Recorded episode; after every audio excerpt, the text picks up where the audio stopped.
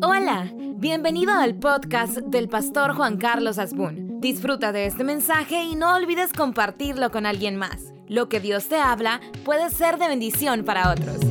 El tema de hoy es el ungido. Es el ungido. Miren, primero, ¿qué es la unción?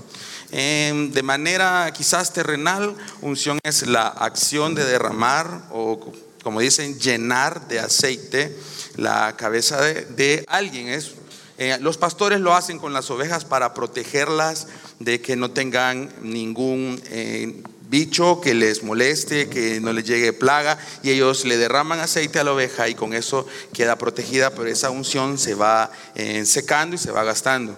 En el mundo espiritual es la acción de ser derramado algo sobre nosotros que vamos a ir revisando más adelante, pero la unción Alguien puede decirme, ah, entonces em, es para, para algunos, la unción en los tiempos actuales es para todos nosotros. Ahora, no significa que tengamos que interpretarla o conocerla eh, a ciencia cierta, pero no significa que eh, no la tengamos. Si vamos a la palabra de Dios en 1 de Samuel 10.1, 1 de Samuel 10.1, dice así, tomando entonces Samuel una redoma de aceite, la derramó sobre su cabeza y lo besó.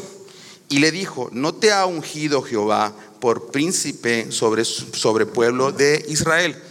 Amén. Dice que tomó una redoma. ¿Qué es una redoma? Eh, un cantarito, una vasija, y la derramó, no, no voy a mojar a nadie, y la derramó sobre su cabeza y lo besó. ¿A quién ungió Samuel? A Saúl. Samuel unge a Saúl y lo ponen por rey. A veces nosotros tenemos la perspectiva de que Saúl siempre fue malo y que Saúl era eh, el villano que quería matar al rey David antes de que él ascendiera al trono. Y sí es cierto, pero no significa que siempre fue así. En algún momento él fue ungido por el profeta Samuel para ser el primer rey de Israel. Y esto lo convierte en el primer ungido el primer ungido y con qué lo ungían. En Éxodo 25, no lo vamos a leer porque es muy largo, en Éxodo 25 habla sobre las condiciones para hacer ese aceite, dice cuál es el aceite de la santa unción y da la lista o de, las cosas que se ocupan para eh, ungir a alguien. Entonces Samuel tenía ese aceite y iba a ser derramado una vez sobre alguien. A partir de ese momento algo cambia en Saúl deja de ser un pastor de asnos y se convierte en el ungido. Y en el mismo capítulo, en el 10.10 de hecho, si vamos a 1 Samuel 10.10, y cuando llegaron allá al collado, he aquí la compañía de los profetas que venía a encontrarse con él, está hablando de Saúl, y el Espíritu de Dios vino sobre él con poder y profetizó entre ellos. Sí, Saúl el al asesino, Saúl el que no podía después, el que lo atormentaba y solo se calmaba con música, en algún momento él tuvo eh, que en medio de los profetas y comenzó a profetizar. Entonces muchas veces nos perdemos en que Saúl era solo el villano, pero Saúl profetizaba. Saúl estaba en medio de profetas profetizando. no es lo mismo profetizarle a alguien, a un grupo de personas que no se dedican a eso y le pueden fácilmente decir, eh, esto es lo que dice el Señor, a profetizar en medio de profetas. Tengo un amigo que le gusta el fútbol, más o menos. Y él me dice que cuando era niño eh, llegó, bueno, no quiero criticar ni, ni burlarme, pero les quiero contar, llegó una profeta a su casa entonces lo vio que le gustaba el fútbol y le dijo em, que dice el Señor que los grandes contratos que ves de equipos, y le mencionó el Real Madrid, Barcelona, no van a hacer nada con los contratos que tú vas a tener. Y él pensó, voy a ser futbolista profesional. No es cierto, no lo fue. Y hoy en día creo yo que de la frustración ya ni le gusta el fútbol, porque casi no comenta. Y siempre lo recordamos con eso. Y el otro día que lo vi que andaba eh, malo de la pierna, yo le dije, de seguro que en el Real Madrid te lesionaron. Y nos acordamos de ese evento. Entonces, eso no es la unción. La unción no, no se malutiliza. O sea, yo no puedo venir y decirle a partir de ahora vas a hacer lo mejor en y lo que se me ocurra. Eso no es la unción. La unción que Dios pone en nosotros es algo especial para un propósito específico. No es algo como a, la garduña y lo que salga, ¿verdad? Lo que, lo que le caiga a cada quien, ahí le va. ¿Y, de qué me sirve a mí la unción? Sería la gran pregunta, porque muchos escuchamos, vemos grandes ministerios, grandes grupos de alabanza, eh, solistas que eh, a lo mejor saben tocar cada fibra de nuestro corazón o pastores que predican muy bien y uno dice, ah, es muy bueno. Ah, tocan súper bien. Sí, eso está bien. Puede ser alguien muy bueno, puede tocar muy bien, pero hay algo más detrás de eso. Hay algo y es unción. La unción, en pocas palabras, eh, quizás no sea el término más, más simplificado, pero sí más entendible, es el poder de Dios, el poder de Dios depositado, prestado, si lo quiere ver, prestado o depositado en nosotros para hacer la obra de Dios en la tierra. Alguien puede, alguien puede debatirme eso y decir, no, pero eso sería quizás eh, lo más, eh, no simple, porque eso no puede ser simple, pero lo más fácil de entender lo que es la unción. ¿Todos nosotros tenemos unción? Sí. Y entonces la unción nunca se pierde. Sería cuestionable, debatible, de hecho.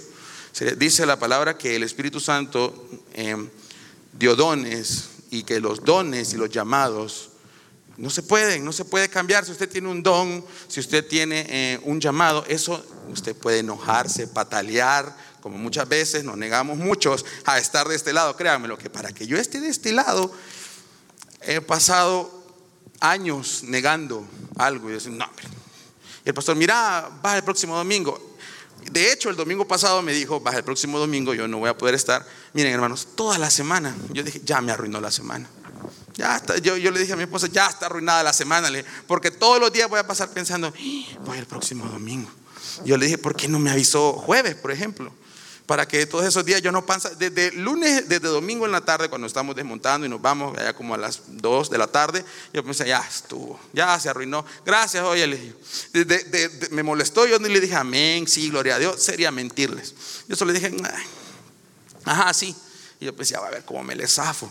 Entonces, eh, negas algo, pero el Espíritu Santo ha depositado en algo en ti, pero eso que el Espíritu Santo te ha dado, o sea, los dones, no es la unción. La unción te permite y te facilita el uso de tus dones. Todos tenemos dones. Quizás usted diga, no, yo siento que no soy bueno, no lo ha empezado a utilizar, pero no significa que usted no tenga un don. Entonces, Saúl recibe una unción y un don al mismo tiempo y le dan el don de profecía y recibe unción porque en el 10, 10 dice y llegaron allá al collado he aquí la compañía de los profetas que venía a encontrarse con él y el espíritu de Dios el espíritu de Dios con E mayúscula ahí o sea es el Espíritu Santo descendió sobre Saúl. El Espíritu Santo descendió sobre Saúl y lo hizo que comenzara a profetizar. Entonces ¿cómo es posible que este hombre que fue el ungido, después terminara como terminó. más adelante, en el versículo 15 de este mismo libro, eh, narra que él tuvo una gran victoria, en, una batalla tuvo una tremenda victoria y que Dios le dio reglas específicas. Anda y destruía a los amalecitas. Y no tomes nada. Quizás hoy nos parezca algo muy duro. Y le dijo, no tomes nada, mata todo, destruye todo. Gente, las, eh, los tesoros, los animales, todo, no quiero que tomes nada. Y él empezó a ver los animales y fue como, no, pero esta ternerita está bonito, un asadito con los amigos, no, véngase. Y empezó a agarrar y a tomar cosas. Y después Dios, obviamente, en que siempre se da cuenta y, sabe todo, le dice a Samuel, anda y visita a Saúl y decile que yo lo he rechazado por desobediente que le dije específicamente no tomes nada y él hizo todo lo contrario, tomó lo que le gustó y lo que no le gustó, sí le hizo caso a Dios y lo destruyó. Entonces anda y decirle, yo, Dios te ha rechazado. Y llega Samuel y le dice, mira, ¿y cómo te fue en la batalla? Bien, hicimos lo que Dios nos dijo. Así literal, hicimos lo que Dios nos dijo. Ah, hicieron lo que Dios te dijo. ¿Y qué es ese sonido de animales que escucho? Me imagino que... y, y llega el profeta y es como, no, nada. Y atrás los animales sonando y es como, Dios te dijo que no tomaras nada y lo tomaste. Así que a raíz de tu desobediencia, Dios te ha rechazado. Y desde ese momento, por la desobediencia, no porque era un pecador, no porque, eh, porque él dijo, ah, lo logramos, por la desobediencia de Saúl. La unción se va. ¿Seguía siendo el ungido? Sí, pero eso, eso especial que tenía, lo abandona lo abandona y desde ese momento él es rechazado como rey. Dios lo rechaza a él como rey y empieza el proceso que nos lleva a eh, primero de Samuel siempre 16:13. Primero de Samuel 16:13. Misma escena, mismo, eh, misma función y mismo acto. Y Samuel tomó el cuerno del aceite y lo ungió en medio de sus hermanos. Está hablando de David. Y desde aquel día en adelante, otra vez, el Espíritu de Jehová vino sobre David. Se levantó luego Samuel y se volvió a Ramá. La misma, para la misma función, otra vez Samuel fue y este es, y volvió a hacer el mismo acto, derramó otra vez aceite sobre la cabeza de alguien más. Y desde ese momento vino el Espíritu de Dios sobre David. ¿Qué quiere decir esto? Que al momento de ungir, el Espíritu desciende. Sí, así tal cual. Al momento de la unción, el Espíritu de Dios descendía sobre el ungido. Descendía sobre el ungido y desde ese momento algo cambiaba en él. ¿Cuáles eran los dones de David? Todos sabemos que tenía una gran, gran em, formación y todo lo demás por la música, que su forma de adorar a Dios era a través de la música y la alabanza. Saúl profetizaba, quizás sea difícil de asimilar que Saúl tenía el don de profecía y que David tenía el don de la alabanza, y todo lo que eso implique. Entonces, eran dos ungidos, uno un profeta y otro un salmista. Para el mismo puesto, los dos tenían eh, el puesto del rey, solo que uno ya había sido rechazado y otro apenas comenzaba. Entonces aquí hay un choque, porque ¿quién es el verdadero ungido? Porque fue el mismo profeta, no es que al otro lo ungió. Eh, el profeta Natán y al otro Samuel. Samuel a los dos. Y solo unos cuantos capítulos más adelante, seis capítulos más adelante, ya había otro ungido. Entonces, cuando hay dos ungidos, uno podría decir, entonces, eh, no, el verdadero ungido era David, porque Dios no se arrepiente de las cosas. Quien provocó que ya no fuera el ungido, que la unción se fuera, fue Saúl a causa de su desobediencia. ¿Y esto a dónde me lleva a mí? O sea, porque ¿qué, tiene, qué tengo que ver yo con la unción? O sea, sí, los reyes eran ungidos y amén. Ahora, hoy en día el equivalente sería los políticos hay que ungirlos y ahí está, dele. Y en tres, cinco años, cambio de ungido y viene otro. Y yo no tengo nada que ver porque yo al fin y al cabo soy el pueblo, ¿verdad? Y mi llamado pues no es ese. Pero en Hechos, en Hechos 2.17, aquí ya la cosa cambia para nosotros. Hechos 2.17. Y en los postreros días, dice Dios, derramaré de mi espíritu sobre toda carne. Y vuestros hijos y vuestras hijas profetizarán. Y vuestros jóvenes verán visiones y vuestros ancianos soñarán sueño. Ok, en los postreros días derramaré mi espíritu sobre toda carne. Aquí ya el juego cambió. Ya no era una persona el que iba a ser el rey, el ungido, sino que ya era toda carne. ¿Y qué es eso? Todos nosotros. Si usted está acá, y a los que nos ven en redes, Dios les bendiga, usted y yo somos los ungidos de Jehová.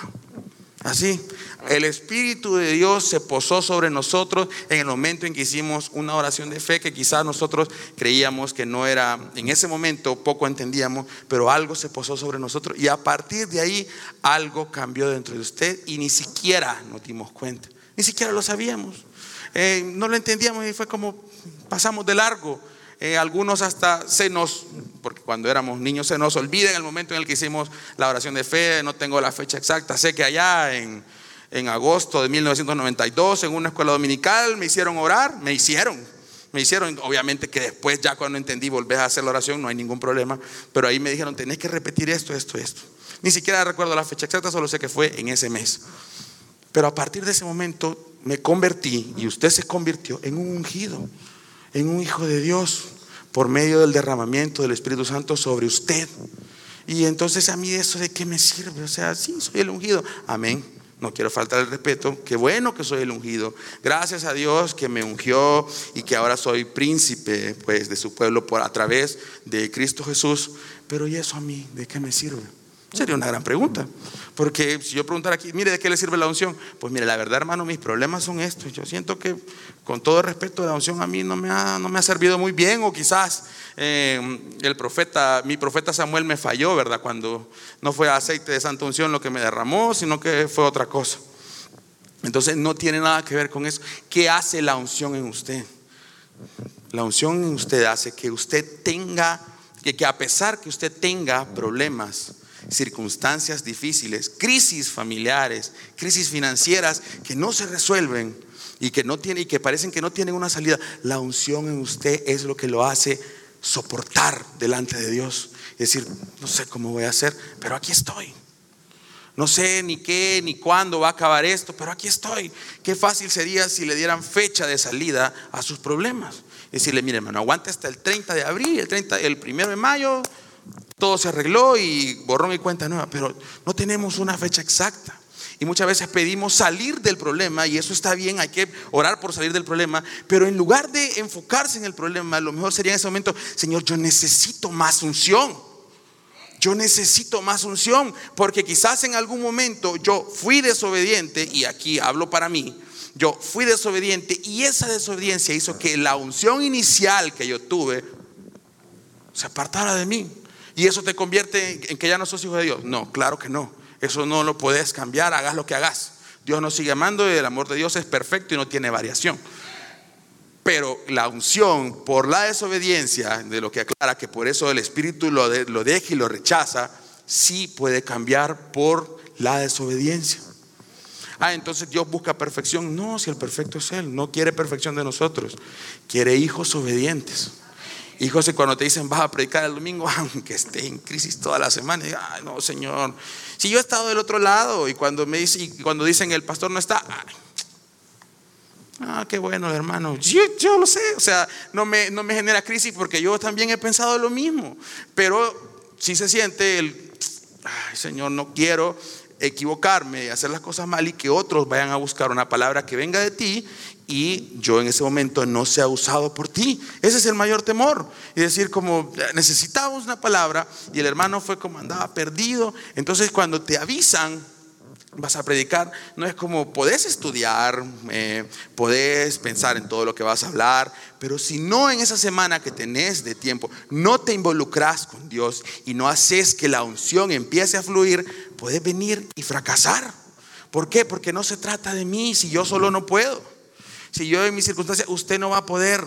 Quiero decepcionarlo, perdóneme, pero quiero decepcionarlo. Decirle, tiene una crisis, usted no va a poder. Si ni el clima podemos controlar. Entonces, eh, si no podés, pero si tenés una salida, una respuesta y una solución, y es buscar más unción. Buscar que la unción se derrame sobre ti y que a pesar de la crisis que la estás pasando mal, y es, es usted Dios, solo Dios sabe lo difícil que ha sido que usted pueda sentarse la mañana de un domingo y lo que ha pasado todos estos días, solo usted sabe lo difícil que ha sido, pero eso no significa que ese sea su estado natural, por el contrario, significa que debo de meterme más y fluir en la unción, buscar unción. Ha repetido mucho esa palabra unción, sí, sí, sí, pero yo cómo sé, cómo sé que estoy utilizando esa unción. Miren, ¿qué le dije yo? Que era para la obra de Dios, para la obra de Dios. La unción no es algo para jactarse. La unción no es algo para decir yo que soy el ungido yo, y, y, bromeás y decís, ya vas a ver, y, la sombra. No, eso, eso era ya Pedro, ¿verdad? Que pasaba y la sombra sanaba a los demás. No era que, mira, yo soy el ungido y cuando mi sombra pase, ah, ya, te tocó mi sombra automáticamente. Eso no tiene nada que ver, no, no es para jactarse. Y Pedro no lo hizo en, ese tono, sino que era tanta la unción que rebasaba Pedro, que rebalsaba, que estaba tan lleno que entonces se empezaba a notar en las cosas que él hacía. Se nos nota. Usted y yo somos los ungidos. Usted sabrá, se me nota que soy ungido. Se me nota cuando alguien viene y me dice que tiene un problema y, es como, mira, este, fíjate que el jefe este, no nos vamos a dejar, aquí vamos a hacer sindicato y van a ver, se te nota que sos, que sos el ungido o, sos una persona que, que solo está para aumentar el problema y no das una palabra y una respuesta de bendición para la vida de otros. O te dicen, mira, fíjate que tengo un familiar enfermo, me gustaría que... No, hombre, ya resignate. respeta la voluntad de Dios, déjalo que se vaya. Eso no es de la palabra de un ungido. Eso no es alguien que, que esté, vamos a orar, venite, oremos. Quizás no tenga tanto que orar, quizás no pueda yo fluir tanto en la oración, pero sé que puedo a través de la oración mover la mano de Dios. Mover la mano de Dios. Y ese, ese, llamémoslo aceite, que hace que las cosas se muevan, es el Espíritu Santo en nosotros. Es el Espíritu Santo en ti que no te deja que te rindas. Mire, si por, por fuerza de voluntad fuera muchos de nosotros, no estuviéramos aquí. Muchos por fuerza de voluntad diríamos, no, yo ya no. Cuántas decepciones, Señor. Qué difícil ha sido todo este tiempo. Yo recuerdo que hace unos años eh, quedé sin trabajo y yo en mi grupo en el que pertenecía del ministerio lo compartí. Yo dije, vaya Señor, ya lo compartí, entonces yo ya te comprometí delante del ministerio, porque si no me das el trabajo rápido, entonces va a quedar, no le resolvió al Señor al hermano, lo abandonó. Entonces yo dije, vaya, te comprometí, así que como ya compartí mi testimonio, eh, ya la otra semana voy a meter un currículum y automáticamente me van a llamar porque yo ya comprometí al Señor a que me tiene que resolver. Mira, así no funciona la unción, eso es sugestionar a Dios y a Dios no lo vamos a torcer la mano ni el brazo. Entonces yo dije, y, y le resolvió, hermano, no, hombre Ahí pasaba yo y me preguntaban, Juan Carlos, ya hace trabajo. Y era como, Señor, no me humilles, por favor. Y yo pensé, ya que ya no me pregunten. Y eh, siendo yo, siendo yo el líder de un ministerio, y yo miraba y pasaba testimonio, Juan Carlos, quiero dar un testimonio. Sí, entonces, dale, dale, ¿de qué es? Y el Señor me proveyó un trabajo, yo le oré y ocho días, en ocho días, y, y me salió el trabajo y decía, Señor, ¿cómo puede ser? Tengo seis meses de estar orando por algo y no me resolvió. En seis, en ocho días Dios me resolvió a mí. Y, familiares enfermos y pasaban milagros de sanidad y yo enterrando a mi familia, y lo digo en serio, eh, y, se murió, ah, sí, y yo grave, ¿qué, pasa? Señor, ¿y qué pasa? ¿Y, qué onda? Y en un ministerio y hacíamos cultos los viernes y llegaba eh, el que iba a predicar, o sea, yo, el staff y dos personas. Entonces era como, no, pues qué ungido, qué bárbaro, cómo se nota el respaldo del Señor en lo que hace. Y nosotros inventábamos estrategia y nos poníamos con, con marketing ahí, como, mira, hagamos esto y estos mensajes implícitos y queriéndole buscar lado a las cosas y, cosas técnicas. Es más sencillo que eso es. Hasta que un día a alguien, no sé a quién, a alguien del grupo fue como, miren, tengo una idea. Tan simple, bien cristianos todos, porque no nos metemos más con el Señor? Creo yo que ya probamos todo, ya hicimos todo y no nos funcionó. Ya probaste todo, ya buscaste consejo, ya buscaste palabra, te dijeron que, dicen que hay una hermana que tiene una profecía, allá voy, y allá ibas. Y dicen que no sé qué, allá voy. Y yo así era. Era como, mira, dicen que en un pueblo de no sé dónde hay una hermana que tiene un don de profecía. Subite al carro y nos vamos para allá. O sea, yo en serio, yo buscaba algo así que me sacara rápido de la circunstancia y de la crisis. Y buscando buscando, buscando, mal buscando, eh, llegué un día a un lugar y fue como, sí, vamos a orar por usted, venga. Y la señora rompió una bolsa. Y yo, ¿qué pasa, verdad? Y una libra de sal me la derramó en la cabeza y me restregaba así la cabeza. Miren, mi reacción fue como, no, esto no es de esto, no, no me vengan a decir. Y, me restregaba así, me rayaba así, la, y la sal gruesa, así, ni sal fina, ni a sal fina llegamos, y me restregaba así la sal en la cabeza. Y como, bueno, estaba ahí, obviamente, no me estoy burlando, solo le estoy contando lo que pasó. Entonces yo decía, bueno, estoy aquí, ni modo que sea respetuoso, me levante y la deje así, ¿verdad? Pero yo decía, pero esto no, no creo yo que echarme sal, mañana me llamen. Yo dije, sí, salado ya estoy, Señor. O sea, no necesito más sal, salado ya estoy, no me va bien. No me va bien en nada de lo que hago. O sea, necesito por el contrario otra cosa que me quite la sal espiritual que ya tengo, ¿verdad? No la sal física que me está... Y yo, ya va a ver que no sé qué. Y yo me fui yo dije, bueno, a ver, obviamente que eso no sirvió para nada y nada pasó. Y entonces yo dije, ah, ¿qué, hago? Y has buscado la forma, la manera. Porque cuando le dicen a Saúl, el reino te va a ser quitado, él entra en crisis. Y empieza, ahí es cuando la razón y el motivo por el que dice, va a ser quitado y va a ser quitado por él. Ah, no, hombre, pero está sencillo. Démosle jaque. Y entonces ya no me lo va a poder quitar porque muerto, ¿cómo me lo quita? Entonces querés pretender que vas a doblegar la mano de Dios y decís, eh, si Él es el que me lo va a quitar, entonces mejor le quito yo, pero la vida. Ah, así todo se resuelve, ¿verdad? Y quedamos todos arreglados. Eso no es unción, eso es querer hacer atajos de las cosas. Cuando el término correcto para Saúl era ir delante de Dios y pedir perdón, hombre, y aceptar, me equivoqué, fui desobediente, no escuché tu voz, hice lo que yo quería, no lo que tú querías. Entonces yo voy y te pido perdón y todo se arregla. Si, si David se equivocaba, David, todos sabemos los errores que cometió David y las cosas que hizo mal, pero ¿cuál era la gran ventaja y gran virtud de David? Que él sabía que se equivocaba y decía, no, yo no soy digno, se tiraba, se postraba y reconocía y salía del lugar como nuevo. Y alguien puede decir, qué fácil, sí, si así de fácil es. El problema es que muchas veces eh, nos cuesta y yo decía, no, pues", y, me, decía, mire hermano, yo soy dueño de una empresa, ahí está, el Señor me puso este, hoy sí, mira, brother, contratame, sí.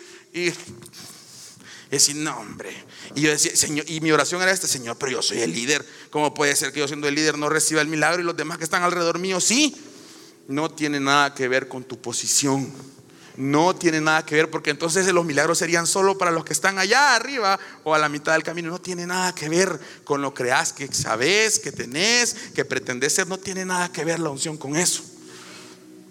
Sino por el contrario es reconocer que yo había sido desobediente entonces, ¿y en cuál fue tu desobediencia? Esta.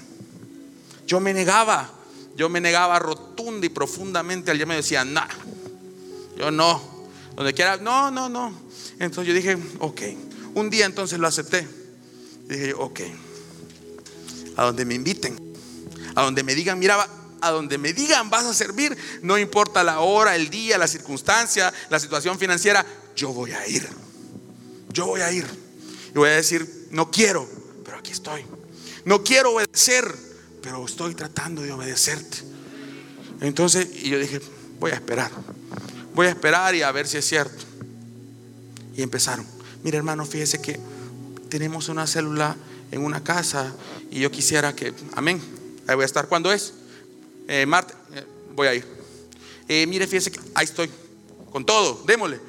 Y, o sea, delante de la gente, como, ¿qué, que, dispuesto. Mentira, si había un interés de por medio, o sea, yo quería algo, pero dije, voy a ser, o sea, voy a ser interesado ni modo, pero voy a ser obediente en medio de ese interés. Entonces, como empecé a ser obediente, y dije, ok, me van a llamar. Me van a llamar y, hoy sí ya la hice y después voy a ser yo el que cuenta el testimonio en el ministerio. Allá estuvo. Y, como, y como me ha costado más a mí, de seguro que el milagro va a ser mejor en cuestiones financieras. O sea, si ellos le dieron un sueldo, ah, el mío va a ser más porque yo aguanté más. Es la matemática, es mi matemática, perdóneme. Entonces, eh, no fue así. Pero empecé a notar que algo pasaba. No me importaba. Después dejó de importarme. Y como ya estuvo, nada.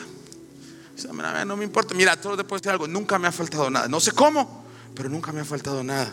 Me ves aquí cada domingo y entre semana no sé cómo hice para llegar al domingo, pero aquí me ves y donde me inviten a predicar, voy y predico. Y hace algunos años de eso sí. Y entonces, ¿qué resolvió? Dios me dijo, hijo, no es esa la ruta, deja de andar buscando que alguien te llame. Sé vos el que llame a otro mejor. Y como si no tengo capital. Cuando Dios abre una puerta, hermano, nadie, nadie se la va a poder cerrar. Nadie. Gracias por ser parte de este podcast. Si este mensaje te gustó, lo puedes compartir en tus redes sociales y suscribirte. Dios te bendiga.